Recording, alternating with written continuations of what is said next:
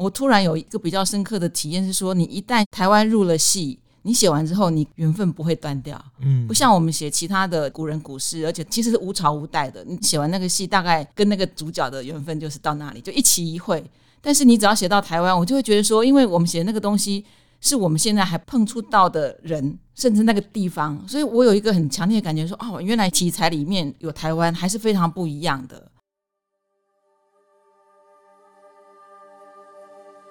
欢迎收听《迷成品 Podcast》放送观点。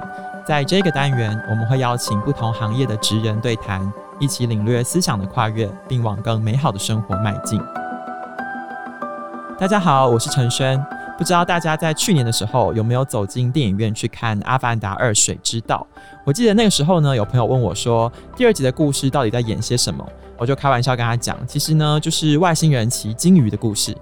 后来呢，我搜寻了一下相关的资料，我才发现，原来电影的创作呢，确实有参考纽西兰毛利人的传统信仰，根据他们对鲸鱼的崇拜，去演绎出电影里面不同的生物跟角色，甚至在纽西兰当地也有鲸骑士这样的作品，就是根据他们的自然跟环境去发想的灵感。如果我们把焦点拉回台湾，你觉得台湾和鲸鱼有什么关系吗？或者是说，台湾特殊的历史和地理环境又会孕育出怎么样的故事？今天我们的节目邀请到《金之岛》这一出戏的导演李一修，还有编剧施如芳老师，来和我们分享他们创作的台湾故事。一修导演还有如芳老师，两位好，各位听众朋友，大家好，各位听众朋友，大家好。今天很开心可以邀请到两位老师一起来，因为在迷成品的 Podcast 节目里面，我们访问过很多很多的艺术创作者，他们都会跟我说到一件事情，就是说希望可以创作出专属于台湾这片土地的故事。这个问题其实有一点点抽象，也蛮大的。比如说，如果你来问我的话，我觉得对于我而言，台湾的故事可能就是我小时候看《戏说台湾》啊，什么《丢梁穿酸》啊，有没有？就是这种民俗奇案。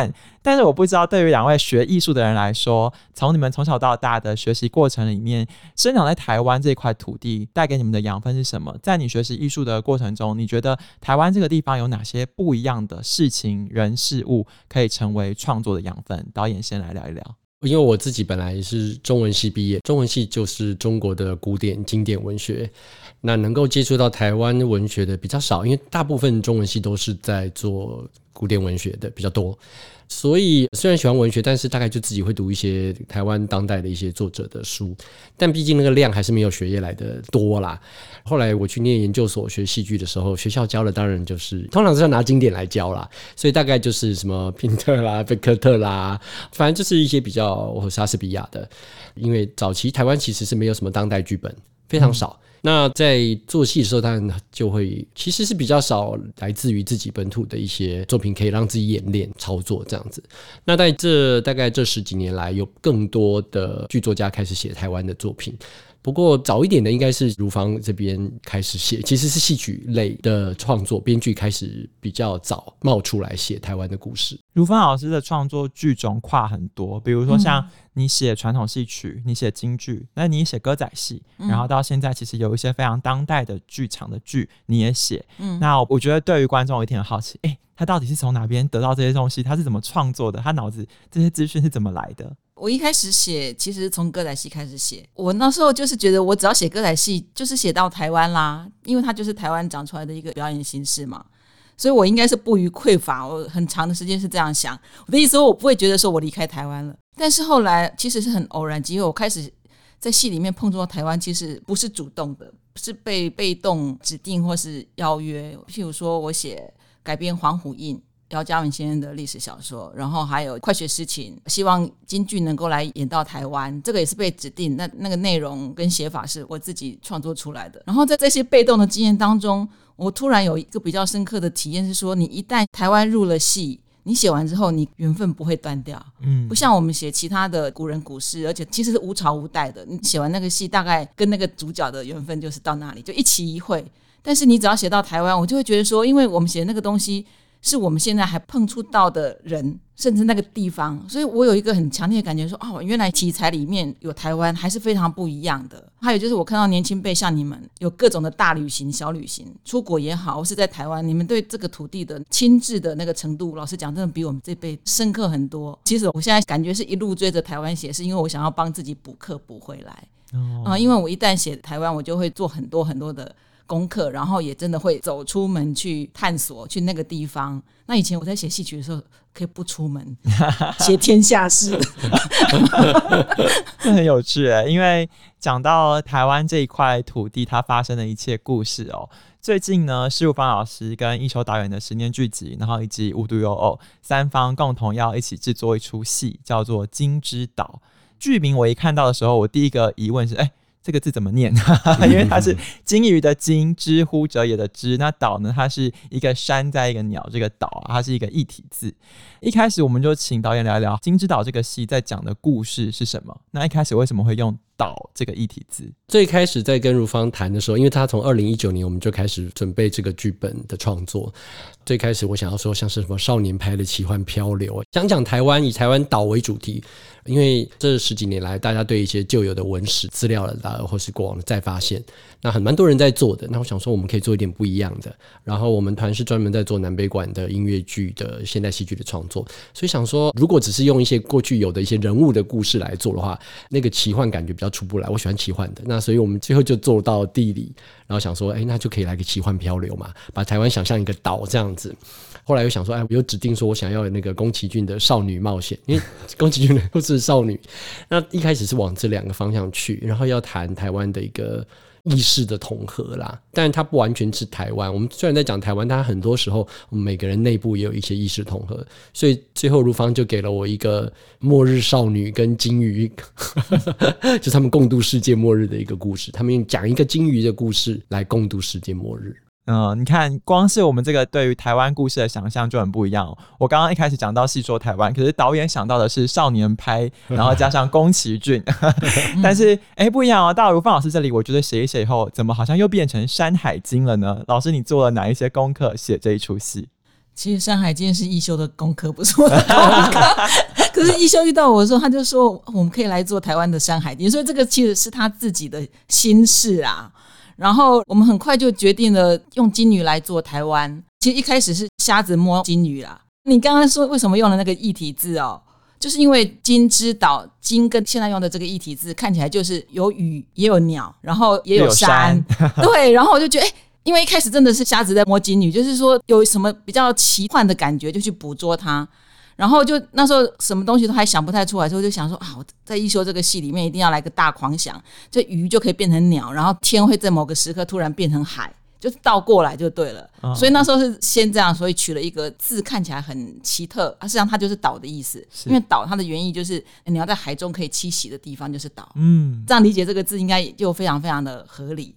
然后就开始想啊，不过一开始的确是很辛苦，因为没有一本台湾的《山海经》可以依据，然后就要完全靠自己做一些抽象的空想啦。这个老实讲不是我专门的，因为我不太会做抽象的思考，我都会附着于在人的身上。可是我们这出戏就是本来是没有半个人，对，就通通都是地理条件去转化成角色的。哦，对对对，对。其实这是我在看两位的资料的时候，我最感到。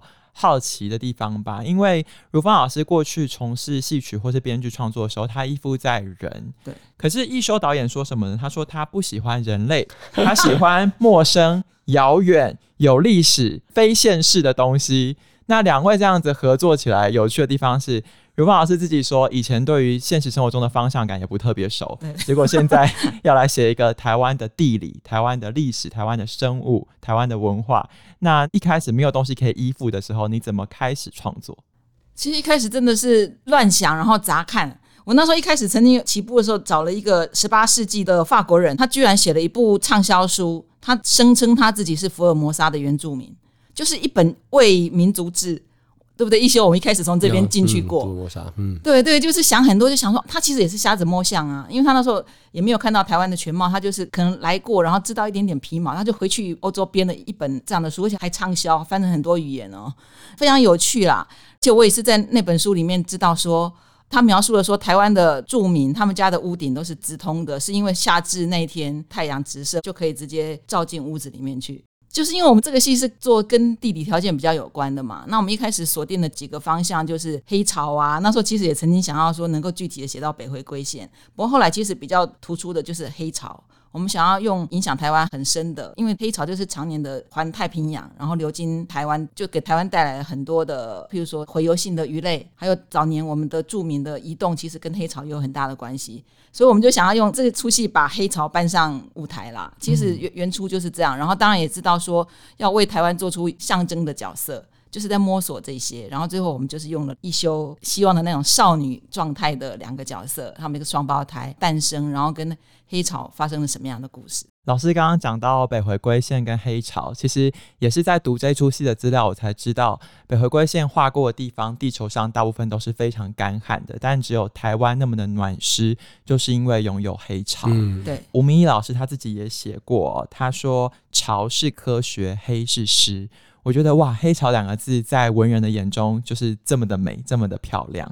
那刚才如芳老师有小小剧透了一下，他说这个戏里面呢有两个角色是双胞胎，一个是昆嘛，一个是泥，那他们分别代表了山跟平原，他们是少女。讲到了一休导演想要讲这个少女的冒险。可是我也一开始想要先跟你聊聊是关于性别议题的设定。其实我一直以为你是特别想要抽离性别、抽离人类的，但是为什么这一次想要做的是一个关于少女的冒险？应该说，我想要跟我自身的经验稍微有距离，我在描绘起来会比较觉得不尴尬，不然好像在讲自己一样。它有一个审美的角度，保持距离就是一个美。再来，当然就是说，我觉得女性有一个混沌的力量，就相对于男性建构，所谓文明就是秩序，盖房子啊，做任何科技东西，它必须要很精准的去控制，牵涉到比如说早期有帝国啦，各种文明才能发展起来，但它同时也牵涉到战争跟破坏。但是那个阴性女性的力量，其实它有更强烈的一个支撑的一个驱动，它还没复兴之前，它就有无限的可能。所以我觉得那个无限的可能是在讲这个故事的时候，一个非常重要的一个立足点。那为什么用青春期的少女？就是因为她还没有蜕变成成熟的女性，她还在经历那个我将会是什么的一个挣扎。我有可能走往任何一个方向，其实是这样的一个决定。除了故事之外，我觉得音乐和语言都是戏剧作品中很重要的一个元素。那我知道一休导演学南北管学了很久，一开始是怎么样踏入这条路的？因为我觉得一般人二十几岁的时候可能都在听流行乐吧，但是你却是被南管音乐给深深着迷喜欢。后来这几年你的好多作品都从这边去做了很多创新跟改编。一休导演的南北管，它结合了 R&B、Rap 各种不同的元素。我很好奇这一次可以听到怎样的南北管？可惜今天没有作曲家来哈，因为其实那些 R&B 啊、Rap 啊，这个大概都是他在过去几年的作品，他就一直很想要做。他很喜欢周杰伦。那他就做了非常特别的，他把一个南管的入门的曲牌，然后很轻快的一个旋律，遍布整个剧中，然后做了各式各样的翻新编奏，这样子还蛮有趣的，也有典雅的部分，但是比较轻快，适合来叙事，听了也蛮开心，甚至还有儿歌的童谣的感觉都出现了。嗯，大家可以期待一下。那如风老师这边呢？你在创作这种以故事为本的南北管音乐的时候，特别吸引你的地方是什么？其实我很惊讶一点是，他用这么。古老的一种音乐体系，它可以去做全新的故事。因为我们以前对于这样子搭配的戏剧，通常是梨园戏嘛，梨园戏也是非常非常古老。可没想到一休他做的是全新的故事，而且里头还有台湾的意识在里头，这点是让我很惊讶的。然后我意识到说，哎，这样子我会多一个载体可以说故事。刚刚讲到那作曲家书会啊，这次会私下来跟我点菜，一开始跟我说，哎，我们来做个喜剧好不好？然后后来又说，哎，我想要写 rap，然后你可不可以？来这么一段，因为就是我的词要合适他用嘛，然后我就知道他有这个愿望，我就后来就尽力在里头。写到这么一段，让他可以玩一下。对，我真的是事后才知道 暗盘，嗯，难得有这种机会，导演是最后一个知道事情。哎，对对对，嗯。如芳老师那时候有跟一休导演说，不要来问我为什么，这个是我身体本能写出来的。嗯，那一休导演，我觉得你有两个挑战，第一个是你的编剧跟你说不要问他为什么，他没有逻辑；第二个是这出戏同时还要跟偶戏一起合作。嗯、今天郑嘉颖导演没有来，嗯，我觉得很酷的地方，这出戏加入了偶戏的元素，然后有这样子特别的故事。在指导的过程中，有没有觉得比较挑战一点？很挑战了，我觉得在超偶之外哈，我想就是有演员会一直来问我为什么。那时候会说：“哎、欸，如芳啊，我那个大田哈 来问我哈。”我说：“不是，我想继续追问你哈，我也想说场上可以解决，但是现在他来问我，我没有办法解决。问问问，那这是一个，就是的确，另外在讲到偶的时候，其实佳音前几天他也贴在脸书上说啊，这个是他有生以来导过最困难的一出戏，偶偶剧这样。其实，在最初期要决定。什么地方是用人来饰演，什么地方要用偶来扮演，就已经花了很多的时间去讨论。然后我们舞台大概翻了十五六版以上。那前期试的那些东西，后来当然都陆陆续续艰苦的路虽然走过，但是它其实都留下蛮多养分，可以在这出戏里面出现。我们可以想象台湾的偶剧，第一个是什么？藏头偶、指头偶、布袋戏、悬丝傀儡，再就是人的形象。那后来晚近有一些物件剧场。可能就是生活中各种物件都可以拿来组合扮演这样。那如芳给了我们一个末世地震过后被海啸摧残的世界，所以我们可以想象，像土耳其最近这一次的大地震，有很多的断垣残壁的一个惨况，我们就以这种建物残骸、文明的残骸的这些物件来组合。所以舞台后来呈现这样的意象，这种组合的这个概念一直是我们在努力的。包括卢芳有写板块运动，生出了刚刚那个昆尼的姐妹花。那我们在舞台上就有板块的偶，有好几个板块在跳舞。然后昆跟妮他们如何从看起来像一只金鱼，然后在观众面前变成昆跟妮一人一只这样子啊？这些其实都是比较超长异常的一个偶的一个形象。那他当然在操作在导的时候。除了你希望它长成什么样子，它什么时候要能够代替角色说话，什么时候要像自然的生物，然后加上所有的伙伴要共同的呼吸那个默契，以及舞台上的走位，它排的位置要漂亮，要能够符合既有的设定。我那天跟如芳说：“哎呀，你这个哈有台词的哈，有歌词的，我都很快就排完了哈。但是那个中间只有舞台指示的，我大概通常要不要排几个时段才排完？有时候就是努力个四小时，然后大概就是出现三十秒。”的画面，嗯，很合理呀、如芳老师说呢，金枝岛是一个意象剧场，内容和形式呢是同时生发、同时抵达的，所以。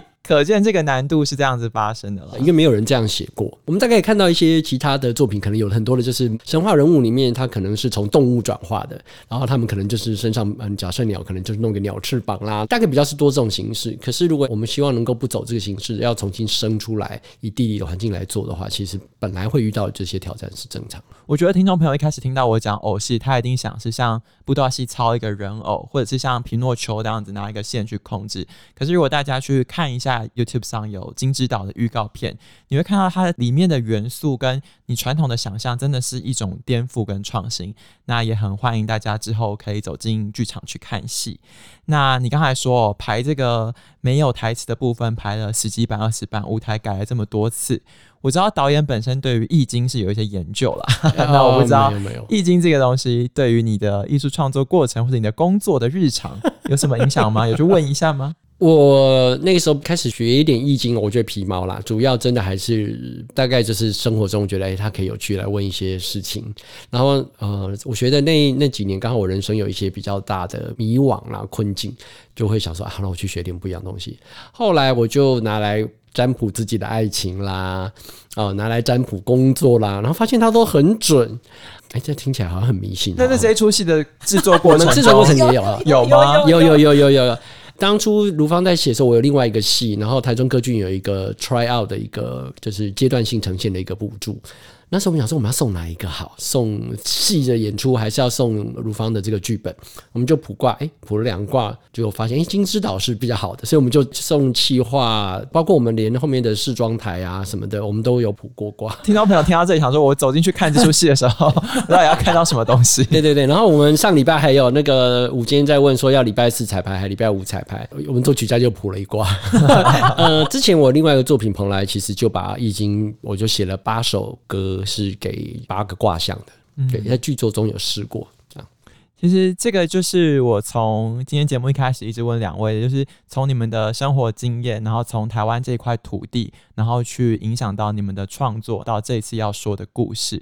我觉得最后，我想，因为在收听节目的此刻，大家都还没有看到戏，我想要请两位个别说一说，你们觉得这出戏最值得看、必注意的亮点是什么？呃，我觉得第一个当然就是南北管音乐在当代剧场的呈现，你不会觉得它是老 Coco，但是它在戏里面可以呈现不同的情绪，带来时空悠远的感觉。然后因为它的异质地的搭配，它跟现代的、我们刚讲的那个板块跟南管或者是什么跟北管。呃，这么现代物质的东西在上面，它会有一个很强烈的一个冲击。我觉得那个美感是非常值得大家进剧场。那当然，另外还有就是偶剧的部分，有非常多不一样的一个形式，再加上我可能还有一些呃比较舞蹈性的片段，我觉得都很适合来看了。前面讲的 自己的孩子都很棒啦。如芳老师呢？希望大家就是放松你的感官，不要想太多，进来感受。我希望你们可以。感觉到说这出戏这么美，但是实际上是真的是每一步都好难完成的。那我们为什么能够完成它？我相信不只是因为三管共治，不只是因为技法，而是因为我们真的很爱。因为艺术的秘密就是爱。我们能够完成这么难的作品，就是因为我们觉得台湾这么丰饶、这么美丽，我们长期以来不认识它。我可以说，我跟这两个剧团真的是倾尽洪荒之力去做它的。那我希望大家进来看，然后跟我们合为一体。就是去感受到，因为我觉得我们这个故事讲的就是说，你就是我，我就是你。剧里面那么多的角色，感觉上一开始大家都是分离的，但最后其实我们会感到，我们就是共同体。补充一下，如芳先前一直有在提到我们讲的向死而生，他提到很多经络的意象，就是你关于死亡每一个关卡，我们其实每过一个关卡，在之前都非常痛苦嘛，写本很痛苦，拍戏很痛苦。可是当那个作品出来的时候，重生了，然后并且那个我们心意，我们在里面传达那些感情。感动我们的，必将也感动观众。我们自己觉得，但是它并不是一个说我们说感动，所以里面充满了很多的，充满很多很沉重的啦，或者是什么痛苦。其实刚刚提到嘛，作曲家偷偷说他想要写喜剧，所以就去跟他讲。所以其实是他们来看的时候，其实中间一直都在笑笑笑笑笑，然后到了最后有一些让你感动的，其实是一个轻松，然后你就会觉得它很美，画面很漂亮。导戏跟写戏的痛苦会过去，但这个美会留下来。对啊，你好会总结。大家如果想要感受这个美呢，就欢迎大家到两厅院来看戏哦。啊，如果你听到现在呢，我觉得大家很幸运的是，在我们节目播出的这一天，在成品人的脸书，我们也会有一则贴文来跟大家分享《金之岛》。那你只要在贴文下面留言，就有机会抽中我们的入场票。那如果你没有抽到也没关系啊，就赶快呼朋引伴，找朋友找家人一起来看。那如果你喜欢这一集的节目内容呢，请订阅频道，在收听平台给我们五颗星。如果有什么话想要对如芳老师或者想要对一休导演说，也欢迎留言告诉我们。谢谢两位来宾，我们下次见，拜拜，拜拜。拜拜。